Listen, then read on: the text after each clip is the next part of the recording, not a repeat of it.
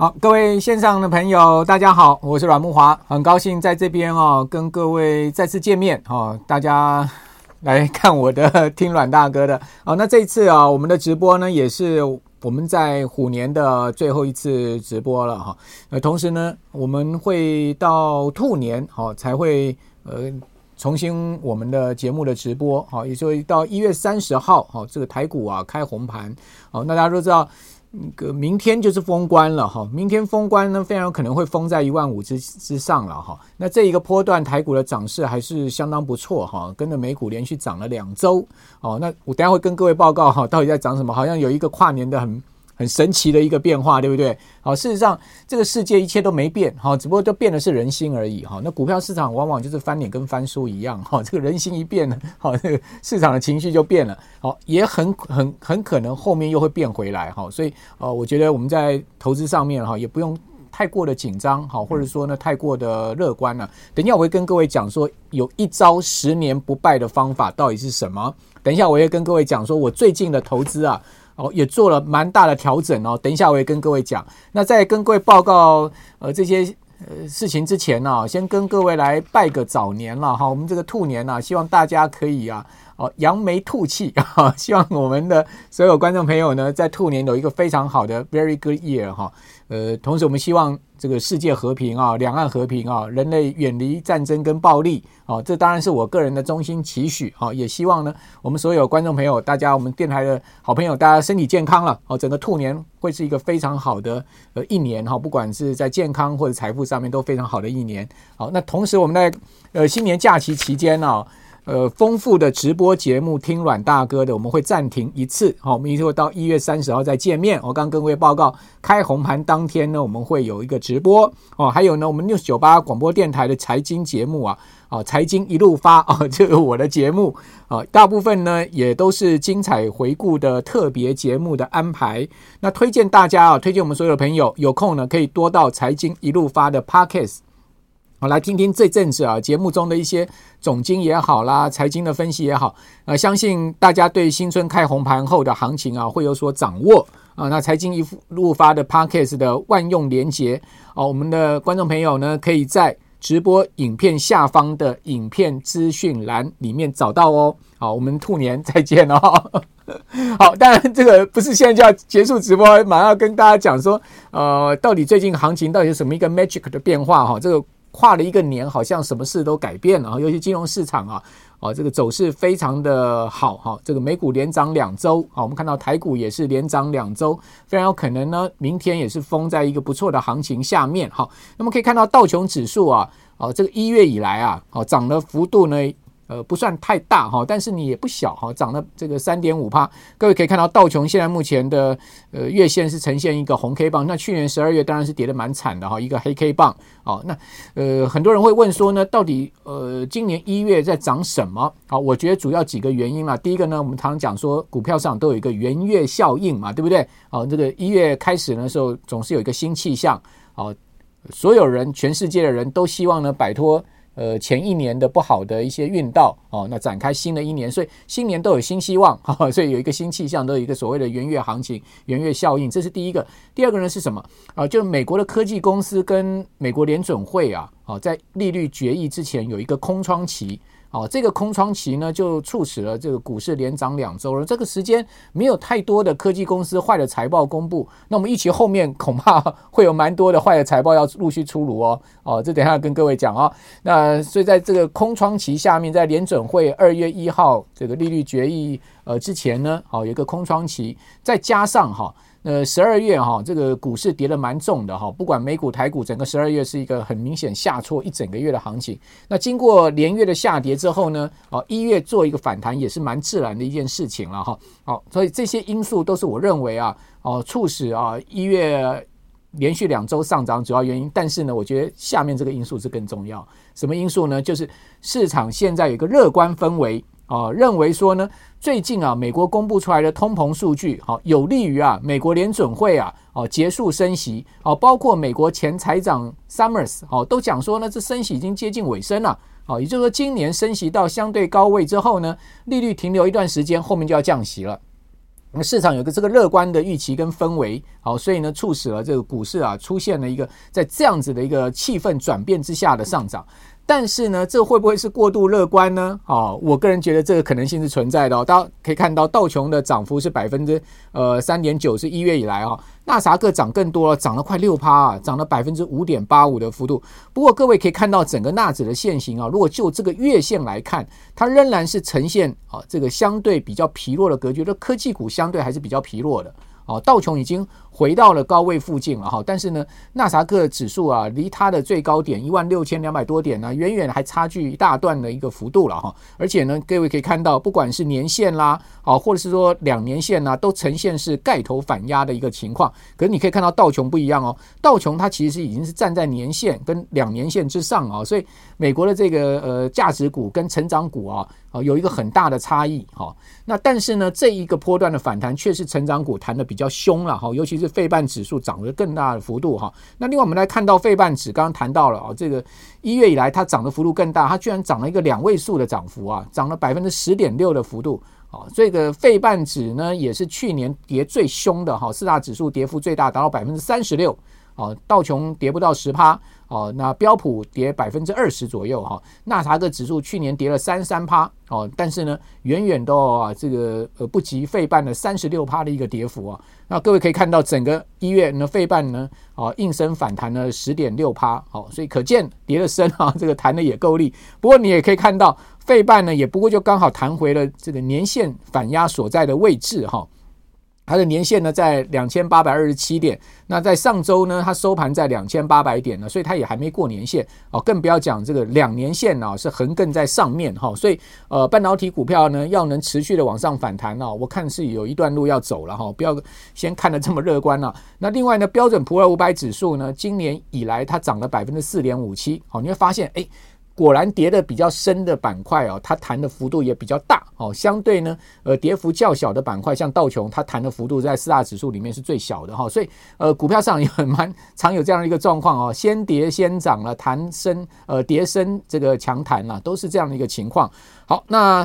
我们来看到，除了股市上涨以外，哈，今年呢有一个金融商品啊涨的是特别凶，有一个资产价格就是金价，哦，这也是我去年有跟我们的观众朋友报告，我个人也挺看好的，哈，就是贵金属今年的表现，原因很简单，哈，因为呢去年。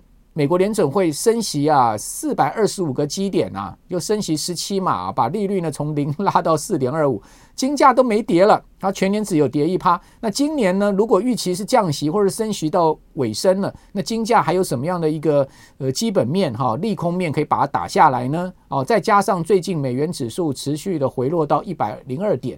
哦，从去年的高点一百一十四点回落以来呢，它已经回掉了百分之十的一个幅度了哈，所以看起来美元是要走空了哦。那在这样环境下面呢，呃，我想这个金价呢就有很强力的基本面的一个条件。好，各位可以看到，呃，在一月哦，金价涨了百分之五点三的幅度哈，所以黄金也涨。另外呢。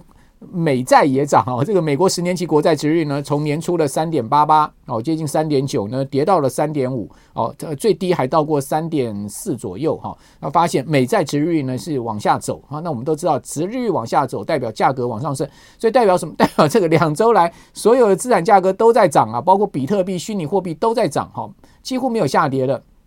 那这种啊，所谓所有资产价格都在涨呢，就有一点是在修复去年啊这个。呃，大跌的一个状况，但是呢，这个毕竟是一个反弹修复了哈，它可能还不是一个回升啊，或者是说呢，真正落底的一个讯号哦。为什么？因为我觉得，呃，我们刚刚所讲的，呃，元月行情所架构的几个因素，哦，这些因素啊，有一点镜花水月啊，好，也就是说呢，它随时有可能会被戳破的哈。那一旦一旦被戳破了，那这市场行情啊就要告终了哈，或者说呢，作为呃另外一个方向了哈。呃，最主要原因我就刚刚各位报告了，就是市场现在目前预期联准会很快要降息了。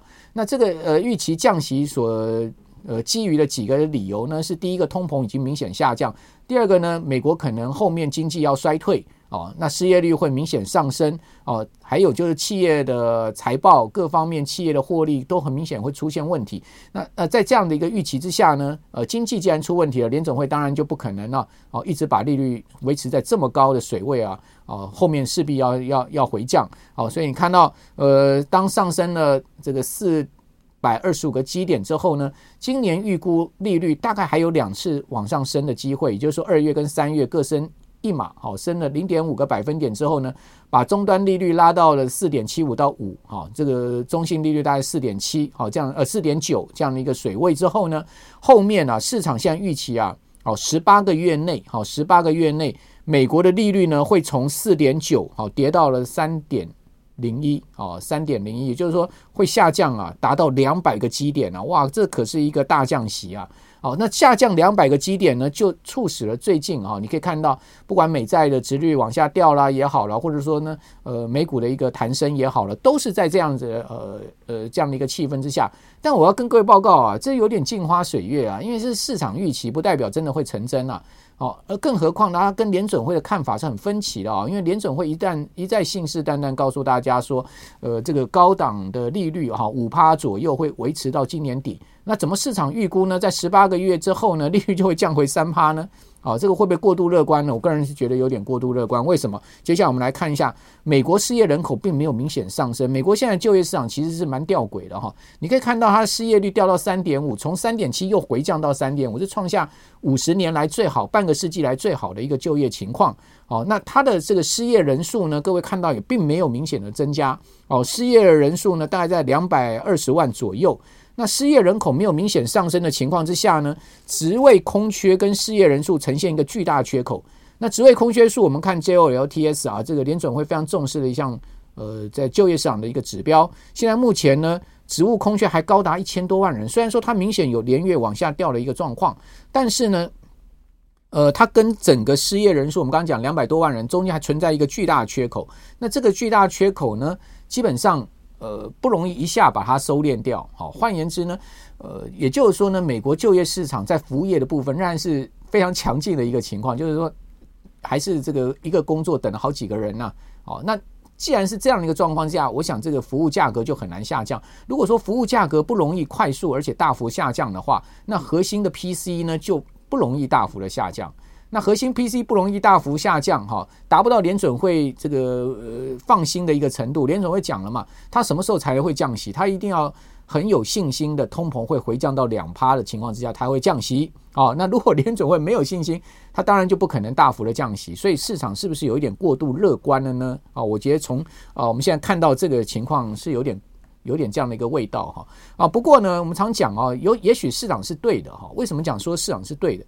呃，现在目前不管是利率期货或者利率掉期，都显示说呢，呃，今年下半年就会启动降息了。好，那我们也可以看到，现在目前国债之率确实也呈现这样的状况。不管两年期、十年期、三十年期的国债之率，都很明显的穿越联邦基金利率往下。哦，这条蓝色线是联邦基金利率。那么可以看到，这个不管红色线、黑色线、黄色线，它就是两年期、十年期跟三十年期国债的利率。你可以发现，它都穿越了这个联邦基金利率往下。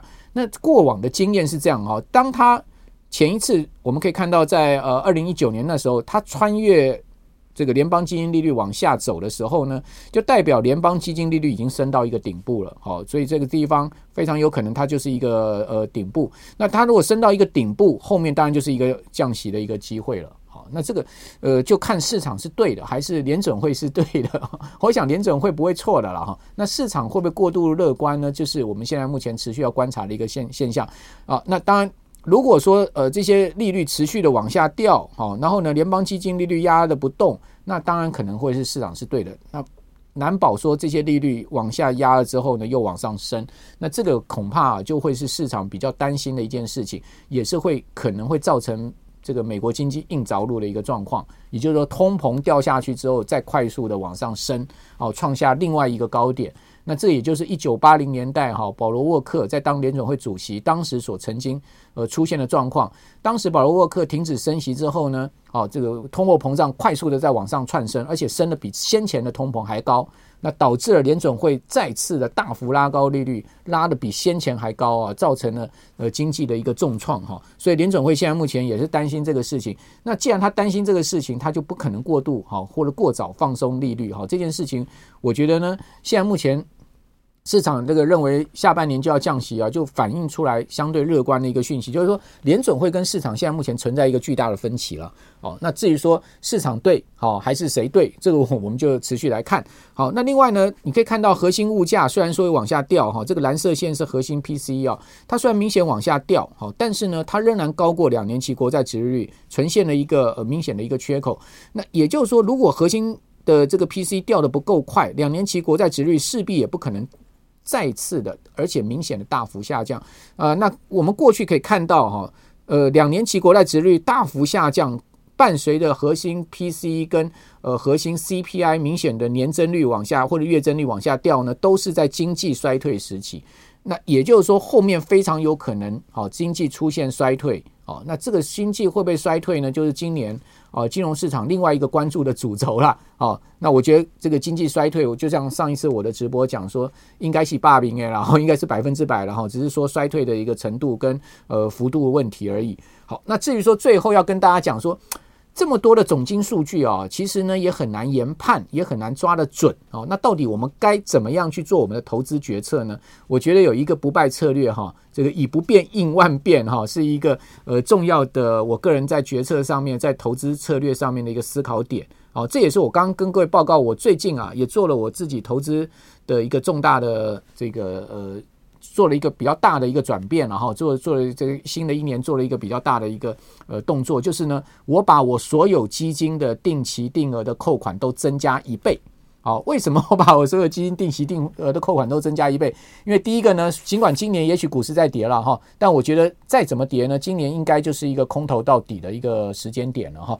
那空头到底到时间点，那再加上因为去年已经大跌了二十趴的情况之下。哦，其实很多的这个基金也好，股票也好，它的价值买点已经渐渐浮现，只是我们不能确定到底什么是一个最低点。我觉得我们也不需要去确定这件事情。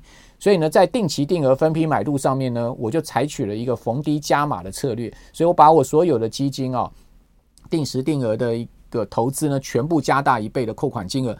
那我跟各位报告啊，如果我们回测过去十年啊，加权指数啊，我们可以发现一个很。有趣的现象啊，就是说，呃，过去十年的加权指数，假设说呢，你投资这个指数哈，你指数性投资了哈，投资这个大盘，投资加权指数，事实上就买一些呃全值型的 ETF 啊，这样的一个投资，我们回测十年，这个十年周期呢是二零一二年的年底到二零二二年的年底哈，刚好十年的时间，大家可以发现哦，你持有一年啊加权指数的。这个投资哦，这个 ETF 的话，哦，你的赚钱的几率呢是七十六趴，你的正报酬呢是十二点七趴。如果你持有两年，你赚钱的几率已经高达九十八趴，你的正报酬呢是二十八点二趴。如果你持有三年啊，你就百分之百赚钱了。好，霸屏也好，一定赚钱。那你的正报酬几率高达四十一点六趴。假设说你持有五年呢，好，那你的正报酬几率呢高达也是一百趴哈，你的呃回报率。的这个累计报酬呢是七七点四趴，哦，所以持有五年的不单呃这个百分之百赚钱，同时呢呃这呃回报率也非常的高哦，哦，所以在定时定额上面，我倒是觉得是现在今年啊不失为一个低档哈持续布局啊。呃，你的呃，这个就是说买入资产的一个方法了，因为你也可能不知道买什么个股，或者说单押个股的风险也比较大，好，不如用一些 ETF 或者是说共同基金的方式呢，啊，在呃今年也许可能股市继续下跌的一个情况之下，哦，我们呃做一些分批进场哦，然后持有这个久一点的时间，哦，可能你持有个三年吧，哦，过去十年的回撤的资料。告诉我们什么？好，你这百分之百赚钱，只是赚多赚少的问题而已。好，那为什么会是这样子呢？因为金融市场啊，不管台股、美股也有也好了哈，永远是牛长熊短哦。熊市呢，可能都短到这个一年、两年、三年的时间，最多三年就结束了哦。三年都非常罕见哦，连续跌两年都不常见哦。所以牛长熊短，但是牛市呢，都长达六年、七年、八年哦，这样子一个长长的、长长的一个牛市。好，所以。只要你度过了这一两年空头市场，你后面就是几杯瓦林呀，然后套句话说就是一尾活龙了。你后面的整个资产又全部的这个翻正，而且呢，呃，可能在低档布局的这种单位数呢，都会出现很明显的获利的情况哦。所以最后呢，在呃这个虎年最后一次直播呢，我倒提供了这样的一个所谓过去十年回撤不败的一个策略呢，给我们所有的观众朋友参考。好，那我是阮木华，很高兴呢，今年在虎年的最后一次直播呢，再跟我们所有亲爱的朋友们见面，也祝大家哦，这个兔年行大运了。我们兔年再见，拜拜。